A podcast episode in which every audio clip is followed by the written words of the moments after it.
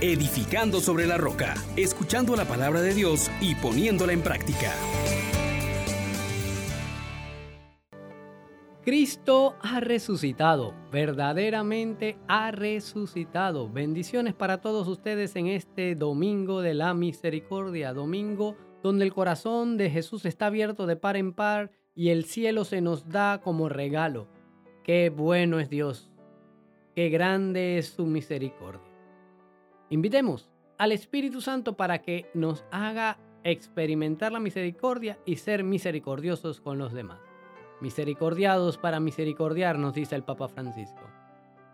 Oh gran poder de Dios, enciéndenos en tu fuego el amor. Oh Espíritu que viene de lo alto, llénanos de Dios. Oh Espíritu, óleo santo, úngenos en el amor. Estimados hermanos, hoy en este domingo especial agradecemos a Dios porque su misericordia es eterna y su fidelidad es para siempre. Escuchemos el texto del Evangelio según San Juan capítulo 20 versículos del 19 al 31. Dice de esta manera. Al anochecer de aquel día, el día primero de la semana, estaban los discípulos en una casa con las puertas cerradas por miedo a los judíos. Y en esto entró Jesús se puso en medio de ellos y les dijo, paz a ustedes.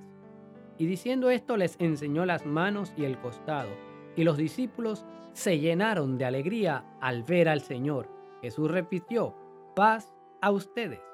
Como el Padre me ha enviado, así también los envío yo. Y dicho esto, exhaló su aliento sobre ellos y les dijo, reciban el Espíritu Santo. A quienes les perdonen los pecados, les quedan perdonados. A quienes se los retengan, les quedan retenidos. Tomás, uno de los doce, llamado el mellizo, no estaba con ellos cuando vino Jesús y los otros discípulos le decían, hemos visto al Señor. Pero él le contestó, si no veo en sus manos la señal de los clavos, si no meto el dedo en el agujero de los clavos y no meto la mano en su costado, no lo creo. A los ocho días, Estaban otra vez dentro los discípulos y Tomás con ellos. Llegó Jesús. Estando cerradas las puertas, se manifestó en medio de ellos y les dijo, paz a ustedes. Luego dijo a Tomás, trae tu dedo aquí y mete tus manos en mis llagas. Trae tu mano y métela en mi costado, y no seas incrédulo, sino creyente. Contestó Tomás, Señor mío y Dios mío. Jesús les dijo, porque me has visto, has creído. Dichosos los que crean sin haber visto. Muchos otros signos que no están escritos en este libro hizo Jesús a la vista de los discípulos. Estos están escritos para que crean que Jesús es el Mesías, el Hijo de Dios, y para que creyendo tengan vida en su nombre. Palabra del Señor. Gloria a ti, Señor Jesús. Hermanos, hermanas, este es un día especial y hay mucho, mucho que decir acerca del Dios de la misericordia. Pero definitivamente que quisiera que ustedes descubran cuán grande es este abismo de misericordia en el que nos podemos lanzar con total confianza. El Salmo 113 nos habla precisamente de este Dios que es grande, majestuoso, enorme, pero es tan delicado, tan tierno, tan interesado por nosotros que es capaz de inclinarse y mirarnos y nos muestra su fidelidad. Y eso es uno de los mensajes que queremos transmitirle en este día. Dios no te ha olvidado de Dios ha sido fiel y viene a nuestra experiencia personal, viene en nuestro socorro no nos va a dejar tirados en el polvo, ni nos va a dejar metidos en el estiércol. Nosotros hemos fallado a Dios, le hemos dado la espalda y nos hemos enlodado, nos hemos llenado de fango y nos hemos revolcado en el estiércol. El pecado, la desobediencias y todo aquello que ha quitado mi vida o que me está amenazando, llamémoslo pecado, llamémoslo sufrimientos, morales y físicos, enfermedades, el mal mismo y la muerte que nos amenazan. Ante estas realidades, Jesús no te queda indiferente. Jesús viene para deshacer las obras del diablo. Todo aquello que amenaza en mi vida es motivo por lo que Cristo se ha encarnado para quitarlo, para redimirme, para sanarme, para perdonarme, para librarme, para darme vida. Es lo que al final del Evangelio el apóstol Juan nos dice. Todo esto que se ha puesto por escrito está escrito para que usted crea y creyendo tenga vida en su nombre, en el nombre de Jesús. Y esta misericordia que Dios tiene, que se lanza por nosotros, que estamos tirados en el polvo, que estamos metidos en el estiércol, y se embarra de nosotros, se unta para limpiarnos, para elevarnos. Tienen unas facciones, un rostro concreto. La misericordia del Señor hoy se te quiere volver a hacer patente. Cuando mires que este Dios con el que estamos caminando te visita, puso su morada entre nosotros, nos alimenta, nos da a comer su cuerpo y beber su sangre, saciando nuestra sed. Él nos acoge, a pesar de que nosotros somos pecadores e indignos, nos acoge. Él viene a librarnos de toda esclavitud, de toda opresión. Él nos libera a nosotros que estamos presos. Pero también viene a padecer con nosotros la muerte para limpiarnos de ese pecado, para quitarnos este castigo, para vencer a nuestro enemigo. Y no basta con todo esto que hizo Jesús en las que llamamos obras corporales, sino que también atiende nuestra realidad interior, nuestro espíritu. Viene a enseñarnos cuál es el camino adecuado. Viene a aconsejarnos en medio de nuestras decisiones para hacer lo que a Dios le agrada, pero también nos corrige. La misericordia también lleva a corregir al que se equivoca y Él sobre todo nos perdona.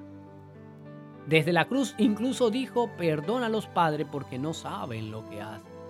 Su perdón nos restaura y también es capaz en, la, en su actuar misericordioso de sufrir las injurias de los demás sufrir aquello que los demás le ofrecen, como se le ofreció el vinagre en la cruz y todos los escarnios públicos e insultos e incomprensiones.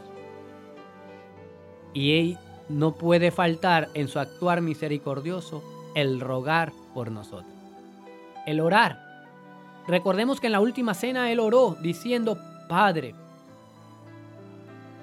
oro por ellos, te pido por ellos no los dejes caer en la tentación, no los dejes al merced del maligno de este mundo.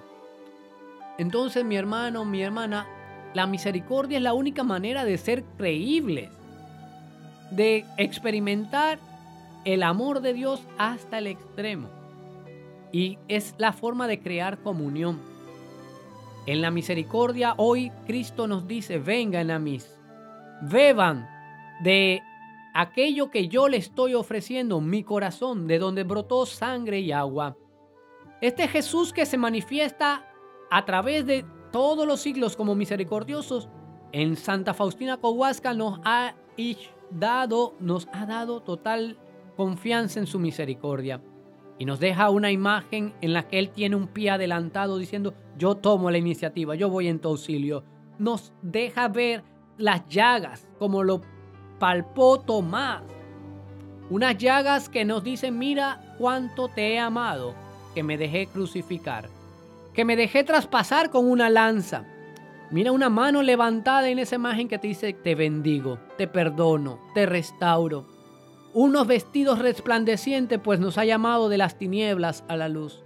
Una mirada compasiva que no nos acusa. Y una sonrisa que nos dice, vengo a traerte paz y vengo a darte vida en abundancia. Acerquémonos pues con la confianza de que Él es Dios de misericordia. Creamos en que Él es mi redentor y confesémoslo como Dios de misericordia, clamando, Jesús, yo confío en ti. En este día especial, mi hermano, mi hermana, las compuertas del cielo están abiertas. Y nos pide entonces que podamos acercarnos a ella con una contrición perfecta, un arrepentimiento profundo de nuestros pecados, un dolor por haber ofendido a Dios, por habernos apartado de aquel que es la vida. Y sabemos que en este momento usted no puede acceder directamente a la confesión la mayoría de las veces. Haga un acto de contrición perfecta, arrepiéntase, aborrezca ese pecado, pida perdón por él y dígale a Dios, no quiero seguir ofendiendo. Rece con convicción. Un credo, un Padre Nuestro, un Ave María, un Gloria por las intenciones del Papa, por las intenciones de la Iglesia. Dele culto a una imagen de la misericordia. Deseando en su interior con total entrega una comunión espiritual. Y finalmente, mi hermano, mi hermana, pues también haga obra de misericordia en este día. Tienes al menos 14. Haz al menos una de ellas en reparación de tus pecados, de tus faltas. Pidámosle al Dios de la misericordia que nos acompañe en este día con sus bendiciones y hagamos también uso de todo esto que Dios nos está regalando. Pues mi hermano, mi hermana, hoy queremos unirnos a ese Dios misericordioso y pidámosle que nos haga a nosotros también misericordiosos como Él. El Señor le regaló a Santa Faustina una oración especial para ser misericordiosos. Así que yo te invito a que la reces conmigo. Esto pues en un breve momento también se las haremos llegar a todos ustedes. Así que pidamos eso al Señor que nos haga ser misericordiosos. Dice así la oración que el Señor le dejó a Santa Faustina. Oh Señor, deseo transformarme todo en tu misericordia y ser un vivo reflejo de ti. Que este supremo atributo de Dios, es decir, su insondable misericordia, pase a través de mi corazón al prójimo. Ayúdame, oh Señor, a que mis ojos sean misericordiosos, para que yo jamás recele o juzgue según las apariencias, sino que busque lo bello en el alma de mi prójimo y acuda a ayudarlo. Ayúdame, oh Señor, a que mis oídos sean misericordiosos, para que tome en cuenta la necesidad de mi prójimo y no sea indiferente a sus penas y gemidos. Ayúdame, oh Señor, a que mi lengua sea misericordiosa, para que jamás hable negativamente de mi prójimo, sino que tenga una palabra de consuelo y perdón para todos.